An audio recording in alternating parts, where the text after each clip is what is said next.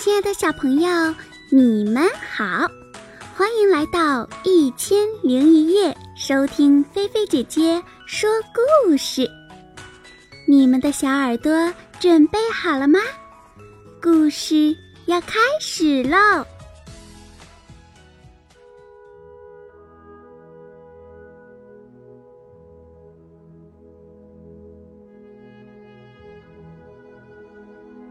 真相大白。本篇故事呢，选自《淘气包马小跳之忠诚的流浪狗》。接下来，让我们一起来听一下吧。在以后的日子里，每天下午三点钟，金子嘴里衔着。那个夏林果送给他的小足球，准时来到学校门口那棵古老的银杏树下，等候从学校里走出来的四个男孩，风雨无阻。在一个风雨交加的下午，呼啸的寒风将冰冷的冬雨吹斜了，滴落在教室的玻璃窗上。课间十分钟也不能到外面玩了。马小跳他们在教室里看着窗外的风雨，他们心里想的都是金子。班上的同学也都很好奇，每天下午都在学校门口银杏树下等候马小跳他们的那条狗。像今天这样恶劣的天气，它。还会来吗？因为你们对金子不了解，所以才会问这种低情商的问题。如果你们知道“忠诚”这个词的含义，你们就会知道金子今天会不会来。马小跳、唐飞、张达和毛超，他们没有一个人怀疑金子今天会不来。他们就盼着快点放学，好去见金子。终于盼来了放学铃声，下雨天放学不用排队，马小跳他们飞快地向学校门口冲去。那棵古老的银杏树下，金子在那里，嘴里衔着夏林果送给他的小足球。金子，金子，他们跑过去抱住金子。金子全身都被雨水淋透了，四个男孩的衣服上都沾满了金子身上冰凉的雨水。这时，夏林果和安琪儿也来了，他们俩呀，满脸是水，热的是泪水。凉的是雨水。他们刚听学校守门的保安说，他以为今天这么坏的天气，金子不会来了。没想到下午三点，金子准时来了，嘴里衔着小足球，守候在银杏树下。保安可怜他，要拉他去门卫室避避风雨，可他就是不肯，怎么拉他？都拉不动，就这么站在那里，任风吹，任雨淋。夏林果和安琪儿一边流着泪，一边取下脖子上的围巾，给金子擦身上的雨水。马小跳对金子说：“金子，我们今天不能玩球了，你快回去吧。”金子衔着球球，一步一回头的往翠湖公园的方向去了。金子在风雨中等候了那么久，就为了看他们一眼。目送着金子奔跑的背影，夏林果和安琪儿感动的直流眼泪。马小跳、唐飞。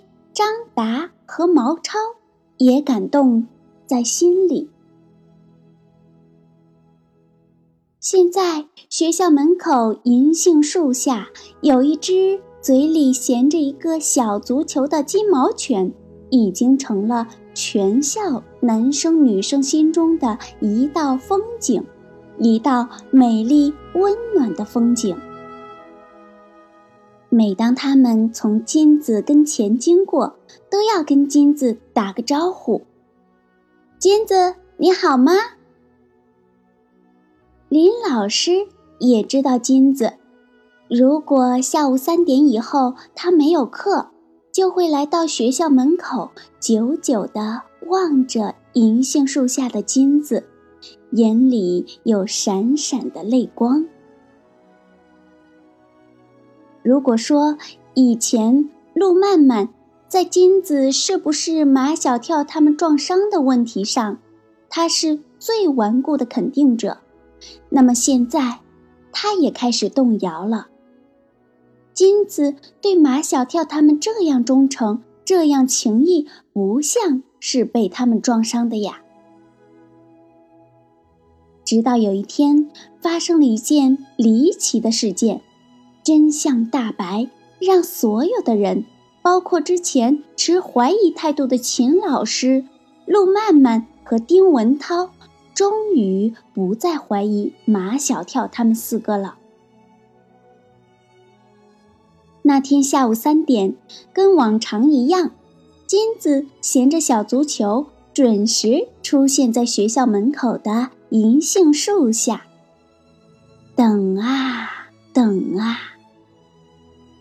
就在放学铃声响起的时候，一辆三轮摩托车开过来，金子突然大叫一声，扑向那个骑摩托车的人。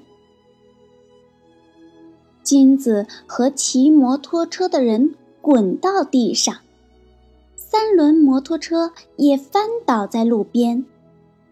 好多在学校门口接孩子的家长都围了过来，议论纷纷。这狗今天怎么了？是呀，太反常了。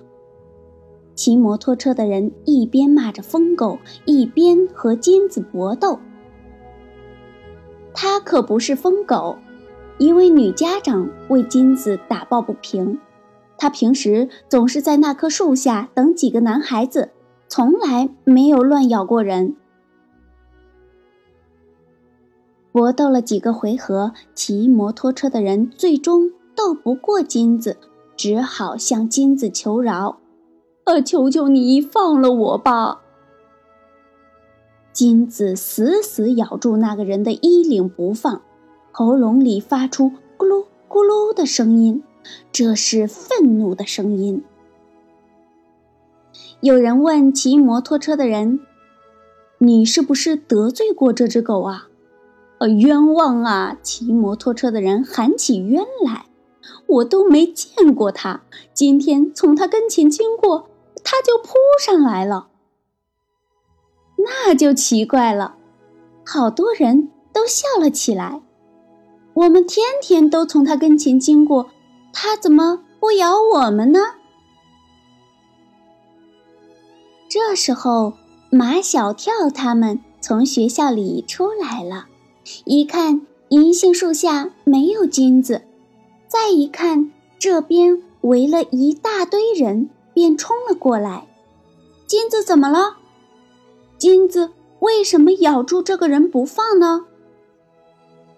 马小跳看见翻在路边的三轮摩托车，他想起来了，大叫一声。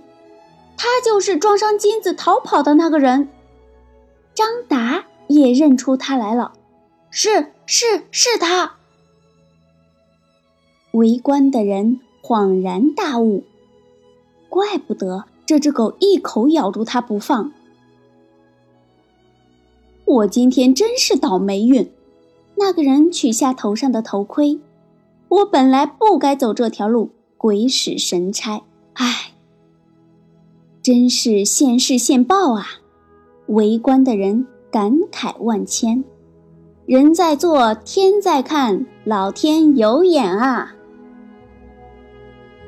四个男孩揪住骑摩托车的人，走。小兄弟，别把我送派出所，我们私了，私了。我们不送你去派出所，我们送你去我们秦老师那里。放了我吧！骑摩托车的人想要耍滑头，我又不是你们老师的学生，去你们老师那里干什么呢？你去向我们秦老师亲口证明，金子不是我们四个人撞伤的。马小跳他们四个押着骑摩托车的人向秦老师的办公室走去。那个人还想耍赖，回头问他们：“非得证明吗？必须证明。”毛超说：“你知不知道你把我们害得有多惨？你逃跑了，是我们把金子送到医院里，医生给他做了手术，治好了他的伤。”那个人不相信。你们，你们哪有钱给狗做手术？我们的零花钱、压岁钱全拿出来了，钱还不够。我们班一个女生就在操场上跳芭蕾舞，又捐来一些钱。